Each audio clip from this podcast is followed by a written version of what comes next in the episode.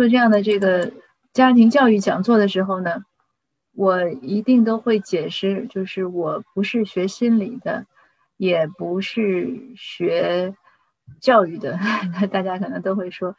那个你什么都不是，那你干嘛来讲，对吧？呃，但我是一个方面呢，是我写作，嗯，另外呢，还有就是因为写作的人呢，可能思考啊、观察呀就会多一点。另外呢，因为我自己家里也有青春期的孩子，那在这方面呢，是应该是有实践经验的。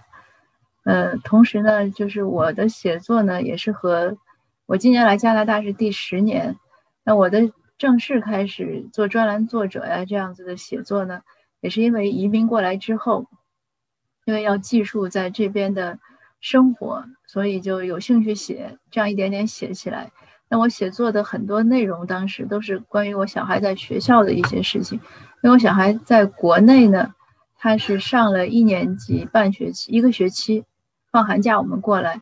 那在这儿呢，让我觉得是完全不同。尽管我们的。呃，幼儿园呀，什么上的也还是，呃，就是我当时也是精心挑选的，是一个巴哈伊的幼儿园，也非常好。呃，可是整体大环境呢，那中加两国是有很多差异的，大家肯定也有非常多的体会。那这样的情况下呢，触动我开始一点点写，所以我已经出过的，呃，其实我出了有有十几本书，但其中有两本书呢和加拿大生活有关的，一一本就是关于教育，一本就是关于生活的。那在这样的情况下呢，我也就嗯，经常会有一些群组呀或者什么，就让我来讲一些关于家庭教育的话题，我也很乐于分享。我在喜马拉雅上呢也开设我的栏专栏，叫在加拿大有所思。那在这个栏目中呢，也是经常会讲一些日常和孩子相处的事情。那今天呢，也就是和您来一起聊一聊，怎么能和青春期的孩子相处好。呃，贡献一点点我的呃微博的经验吧。啊，sorry，他这个我摁错了。嗯，那我们会经常有一个话题，就是说，嗯，就是说这个是不是更年期遇上青春期，呃，是不是真的是灾难？因为一般的家里，如果你小孩要的稍微晚一点，可能正好是这两个时期相遇，这个确实是个挺挺麻烦的事情。嗯，但是呢，他这也是不能选择的，对吧？因为已经要了孩子了，呃，他就你很难这个说，我我倒退过去要孩子这个事儿呢，所以我就劝很多年轻的夫妻，我说你们要孩子前一定要想好，这是个完全不可逆的事情，你不能退货的，而且你这个责任呢是会一直承担下去，没完没了。尤其像华人，那就是终生的，所以要想好。嗯，我自己是丁克很久，但是等要了孩子之后呢？我觉得要孩子是我和我移民一样，是一个非常正确的选择。那说回来呢，就是像我小孩今年是马上要十六岁了，十年级也是他从六年六年级开始明显进入就上初中，因为我们这边呢，呃，一到五年级是小学，六年级到八年级是初中。他从进入初中之后呢，明显就不一样了，就是进入青春期了。那这个整个这个过程呢，呃，我们也是 一步一步体会过来的。那在我这些年的这种体会中呢，现在我觉得可以说是渐入佳境吧，和孩子处的是挺，我自己觉得挺好。孩子当然我相信，如果我问他，他当然也说挺好，但我相信也还不错，因为我们家每天都是欢声笑语的，很愉快。孩子有什么问题呢，也会跟我们讨论。那我这这个在我看来就是一个良好的亲子关系。那在种种这些年的这种努力和尝试中呢？我总结了几点，就是大家能看到我 PPT 上列出来的：有勇气示弱，家长；然后呢，要让孩子敢于试错；家长呢，要有担当去主动解决冲突；还有呢，就是让孩子感到愉快啊、幸福、安全这些这些事这些感觉。嗯，最后呢，就是接纳，就是这个最后两点完全是家长自己要做到的，就是接纳不同，还有就是该放手的时候就放手。我们的逐一呢，就是和大家分享一下。那先说一下，第一个有勇气示弱。大家看到这两幅图，这个是我也是在网上找了好久找到的两幅，它肯定不是一个人创作的，但是很能说明问题。就是孩子小时候，父母是这样的，对吧？我们用双手，呃，撑为孩子撑起天空，撑起一个家。可是后来呢，孩子大了，孩子要用他的双手来为我们撑起我们的天空。大概呢，它这个整个这个过程呢，肯定是这样，就像太阳升起来，你要到落下。那我自己和孩子的这种感感觉呢，就是对我第一个挑战，就是我要有勇气示弱，我不再那么强大，我不再是老大。因为小的时候，孩子那就视父母为天人了，嗯，父母怎么说都是孩子都会听，嗯，都会认为是对的，而且孩子会认为父母很能干，嗯，很高大，很睿智，知道所有的问题，有求必应。我现在都记得，我四五岁的时候看我父亲，看我爸爸，我觉得我爸爸好高啊，就像巨人一样。每次他弯腰要把我抱起来的时候，我都觉得是一个巨人弯下腰，然后把我抱起来之后呢，我再看世界就觉得不同了，因为你高度不一样了嘛。那我爸爸可能有一米七八吧，那在我小的时候就是很高大了。那当然现在看他就就比较普通了。那这个孩子眼中的这个这个认知的这个，就是我小的时候这个，我想也是很多小孩子看大人的这种眼光，就觉得父母好了不起，他有任何问题都会跟父母说，那父母说任何话，孩子基本上都会听。可是随着他成长，嗯，他在学校里啊，学校这个知识的积累啊，还有呢，就是他身高的成长。像我小孩到六年级的时候。他可能四五年级大概就比我高了，那六年级、七年级就后来比他爸爸高。现在就是他是我们家里最高的。那他这个身高一成长了之后，他再看你的这个就肯定不一样了嘛，他就成了俯瞰了。这个大家肯定也可以理解。那像我们家零食是在那个厨房的壁壁橱壁柜里放着，那孩子小的时候呢，他要你拿，你你不帮他拿呢，他就自己要搬个凳子去拿，所以你能控制他吃零食。可是随着他身高在不断增长，现在是他在控制我吃零食，他把什么东西放在高处我就够不到，那我要么就等他回来拿，要不然我就得搬个凳子拿，所以这就是一个一个非常明显的一个一个倒转。那他孩子他在，那还有就是就是他在成长，还有他大脑在成长嘛，他认知在成长。那他在这个成长的过程中，他掌握了他逐渐变得强势的时候呢，这是生物生物的本能。他就要显示他的 power，他要显示他的力量，就是他不是说有意的，但是这是一种本能。就像如果我们两个成年人在聊天，你知道一件事情，对方不知道，你很自然的就会去说；或者如果你认为对方做不了这件事情，你很自然的就不会让他去做了。这个我想这个是个很简单的道理。所以有这个在这样的情况下呢，父母可能就觉得权威被挑战了。我我自己就是这样的感觉，比如以前我说什么，我小孩都说嗯好，对妈妈谢谢。因为我小孩在，他自己都说他他脾气很好的。他上小学的时候，他从来他说我不知道什么叫生气，为什么要生气呢？他自己就这样讲。我说我有时候有时候我问他，我说你不生气吗？他说为什么要生气呢？在他的感情中就没有生气这种感情。那当然我理解，因为在我的感情中我没有恨仇恨的感情，就是这个可能是人的一种天性。但是我当时生气会生气，可是他到六年级之后，他自己就说：“他说这个是很明显的身体发育。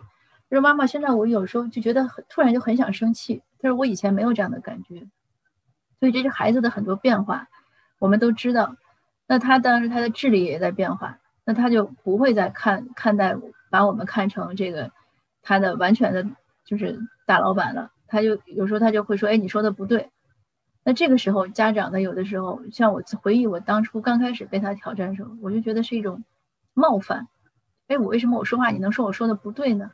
那明明我让你干这个，你为什么不干呢？就我就觉得受不了。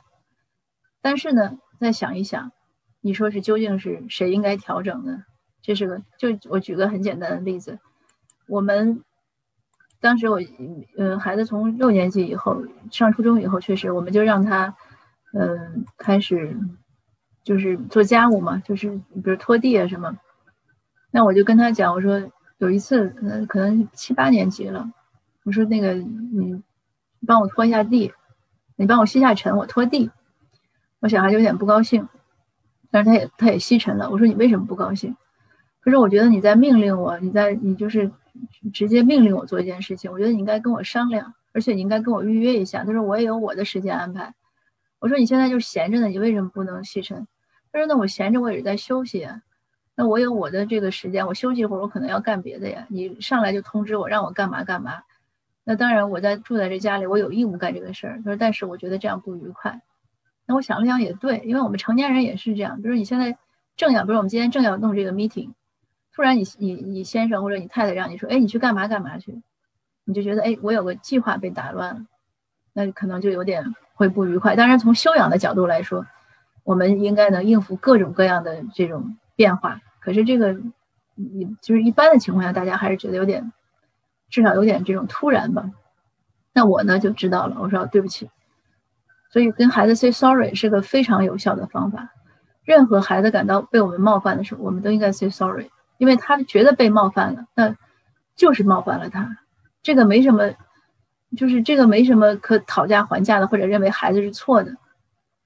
就这是我们和人和人之间相处的一个基本的一个一个边界。就像我们和同事、和邻居、和谁，我们可能开了句玩笑，对方不爱听，那我们不能说：“哎呀，你这人怎么这么小气，一句玩笑都受不了。”我们应该认识到的是，我这个话说的不合适，那我要想想，是普遍的不合适，还是对他不合适？如果普遍的不合适，那我就不说了；如果对他不合适，我就不对他说了。这是个基本和人相处的道理。那孩子也是这样。那孩子说你冒犯了我，那我就知道 say sorry，我说对不起。那下礼拜我再要干活的时候，我说我能跟你预约一下时间吗？你看这周你是打算周几帮我吸尘？他说那周六吧。我说行。一点吃完饭，我说你能吸尘吗？他说我一点半上来吸尘，我说好，谢谢，那这个问题就解决了。所以我们要有勇气，其实这个都不叫示弱，就是跟孩子是一个平等，就是把孩子慢慢看的平等。那还有示弱，就是其实还有示弱什么？就是我们讲的话，孩子认为不对，比如对他的一些课程的选择呀，对他的一些上课学的知识的评判呀，对现在。呃，因为我们家比较喜欢聊这些时政呀，这种这种什么美美家关系啊这类，就是当我们说了这些话的时候，他认为不对。那我刚开始觉得冒犯，后来我就想，那我要听一下为什么不对，对吧？因为他接触的英语世界要比我接触的多，我平时在家写作，我接触的资讯在英语方面还是有限的，所以这些东西，我认为如果。是是我们家长特别需要在孩子进入青春期之后呢，迅速来调整自己心态，要学的，就是我们希望孩子成长，那我们要能懂得欣赏他这种成长。当他展现他的 power 的时候，他的能力的时候，他的认知的时候，他的敢于说不的时候，就是他会规范自己的时间。你说他说我有我的计划，你打乱了，那说明他会规范时间，对不对？所以我们要从这个角度来看，而不是说你这孩子怎么这么事儿呀？你怎么就不懂得配合呀？你怎么没有 teamwork 呀？不是要这样想，就是你要看到他的优点。我们首先要知道，孩子肯定不是找茬儿，他所有的说的话都是有理由的，都是有原因的。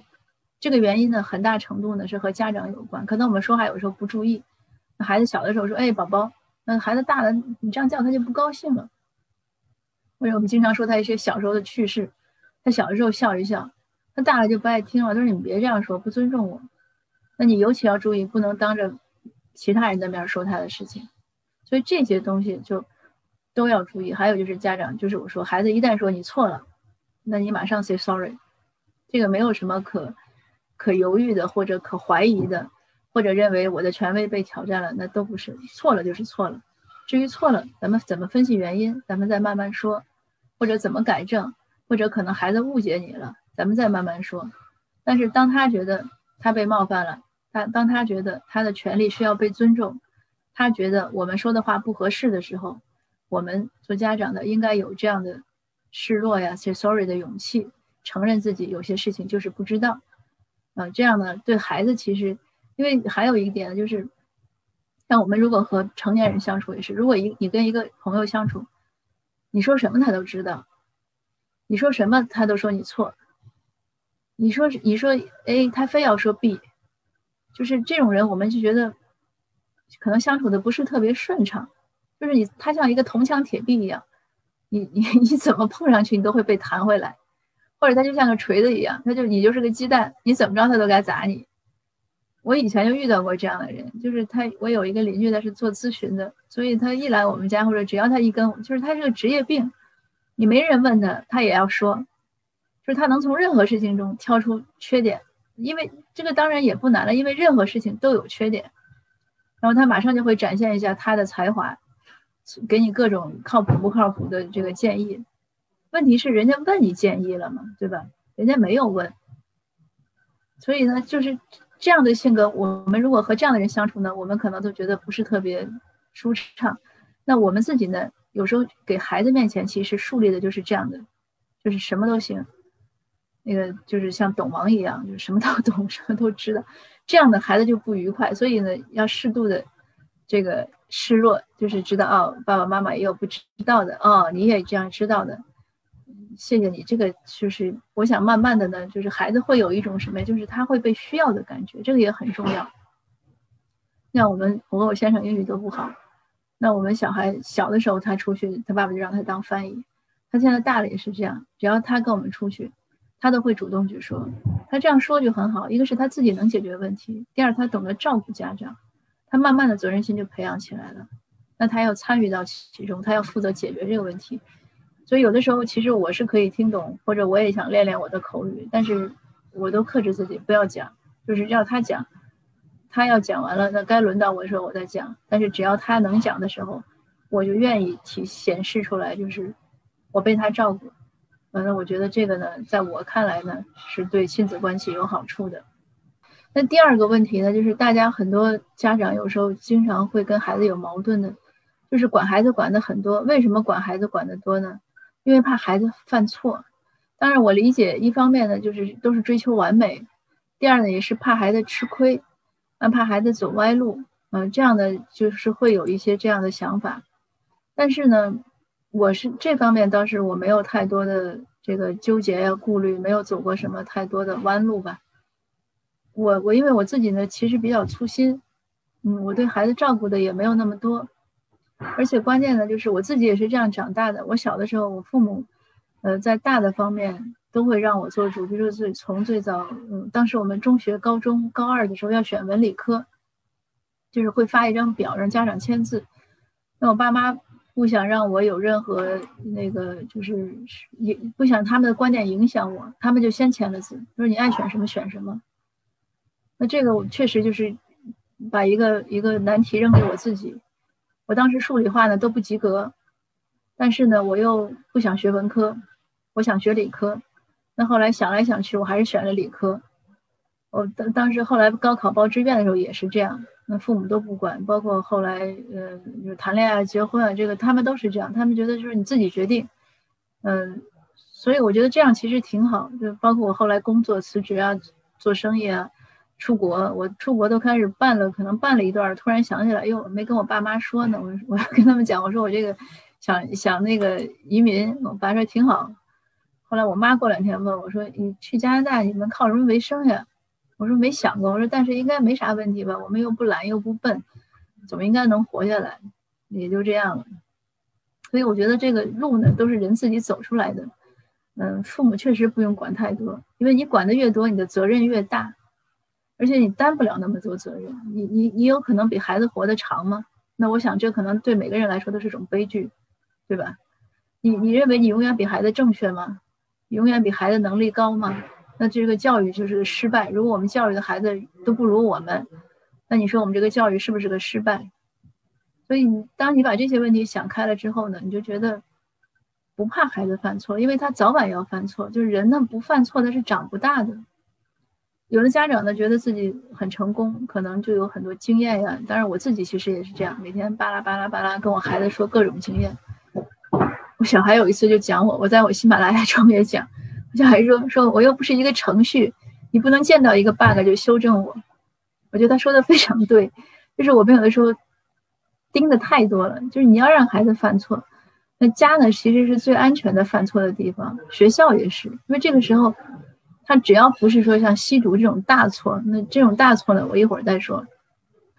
一般的小错，你说他考试没考好，作业没交，啊，和同学关系没处好，你说还能有什么错？丢东西了，丢钱了，带了书包过去忘了，他没有什么其他的这个，或者是就是玩游戏玩的忘时间了，就这些，就就孩子可以犯的错误，我们都能想象得到，都不是个大事儿。你像我小孩，他因为小学这边都没作业嘛，六年级开始有作业，他刚开始就忘第一个学期，那我也没管，因为我觉得我自己也挺粗心的，我也没有能力每天盯着他的作业，我自己也挺忙的。关键是我觉得这是他自己应该干的事儿，那老师会教育他的。那老师果然呢，就开家长会，就当着我的面就说说你你这个都是 B，主要是因为你作业交完了，他自己也知道。第二学期又去呢，老师就说这学期好多了，作业都知道交了，那就有 A 了。他一直就 B B A A，那可能到十年级现在他开始是 A 多一些。这个我觉得不是个大事儿。我们家长其实回想自己的前半生吧，谁没错呢？对吧？谁又是完全按照自己所想的规划的走过来的呢？再想想我们童年的愿愿望理想，我们那阵都想当个科学家呀，当个这个那个，当个英雄啊，什么保卫祖国呀，是不是？现在有几个人，再就是有几个人实现了自己的理想？看看我们距离自己理想的距离，那我们其实不也过得都挺好的吗？就是我们在这一路走过来，我们的错误可能都是不计其数的多。所以不要让不要怕孩子犯错，但是有一点要就抓，就是一定要牢牢固的，就是孩子观念的确立，就是三观、世界观、人生观、价值观。他三观确立呢，然后比如说现在加拿大这边学校里肯定有一些，啊吸毒、毒品是个问题，你包括什么那个呃恋爱了，然后什么同居了。这些其实都是有些问题，这个就是观念上，这个这种问题呢，我觉得不是说等到孩子要做你才说，那就来不及了。那就是从小的一些一些聊天、一些交流，呃，要从小做。你不能说孩子现在已经把大麻拿回来了，你跟他说这个不对，那你根本管不了的。嗯，从小做呢，这个。确实是我们很多中国家长、华裔家长做的不好的地方。我们有些很多家长不爱跟孩子聊天，有的人呢觉得是孩子不懂，有的人呢可能是是不是我不知道是不是觉得影响了自己的权威性或者怎么样。而且好多华裔家长呢还有一个毛病，就是不喜欢夸孩子。我这个以前分享中也讲过，就是孩子得了 B，那肯定要骂你怎么不得 A，得了 A 你怎么不得 A 加？你得了 A 加，你全班有几个 A 加呀？就你一个吗？你别骄傲，就总是这些话，看不到孩子的优点，所以这些呢，我倒觉得是家长更应该注意的。那至于说这种错误，那孩子错了，你首先别批评他，因为他错了他也难受，他也害怕。啊，错了，咱认识到这是个错误，等平静下来呢，咱找找原因，这个错呢就没有白犯。这是第一，第二呢，我们要知道，就像我们家长自己一样，谁能马上立地成佛？你说这事儿不对，我马上就改，做不到。对孩子也是这样，他今天可能认识到错了，他明天可能又错了，那你只有再提醒他再说，因为成长就是个缓慢的过程。他如果什么都会，就你这个你可以可以作为一个自我安慰。如果你的孩子什么就是咱如果觉得孩子这个不行那个不行，这个不要紧，这很正常。我们不可能要求一个孩子十全十美，那那样的那个孩子，他一定是有很大的问题的。我举个例子，可能有些残酷，也是这两天我从网上看来的故事，大家可能也看到了。就是广州有一个爸爸，说孩子一岁的时候，太太跟他离婚，他就辞职了，自己带着孩子一直过，可以说把那孩子照顾的非常精心，非常完美，孩子成长的也真的是别人家的孩子，没有无懈可击。可是前一段应该是自杀了，就是在是上了美国的大学，然后是在国内上网课的时候突然去世了。这个这个故事非常不幸。其实我不是很想讲这个例子，因为有点像在别人伤口上撒盐。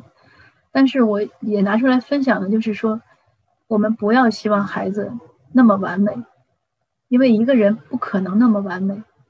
那前两天我跟我孩子还聊天。我说有的家长呢，就说孩子不爱学乐器啊，什么应该是逼一下，逼着逼着他就学会了，他就喜欢了。那我们小孩呢，嗯，我没逼他学了个打鼓，学了几年呢，前两年九年级时候他就不想学了，就搁那儿了。我说那你说是逼对还是不逼对？小孩说那我也不知道，说反正现在你毕业晚了，我已经十年级了，没时间了。但是当我。就是下午跟他聊完这个事儿，晚上我看了这个故事之后，我就跟他讲，我说我觉得我没逼你还是对的。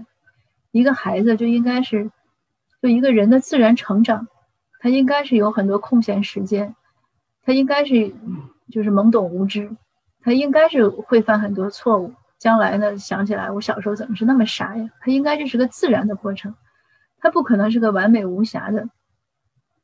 所以我我觉得我就说我说我没逼你是对的，这样你有你有自己的选择权，你有自己的时间，你想玩，你将来想学打鼓呢，你再学，反正鼓就在那儿。嗯，这些呢，我是一再提醒我们很多家长，就是不要怕孩子犯错，你孩子现在不犯错，他将来才要犯错，因为有些错，有些坑人一定是会犯，一定会掉进去。别人说的话是没有用的。如果别人说的话是有用的，那我们现在可能都是完人了，对吧？你多看几本励志书，多看几本成功经验分享书，那不就什么都行了吗？那这也是我自己的一个可以说是一个进步吧。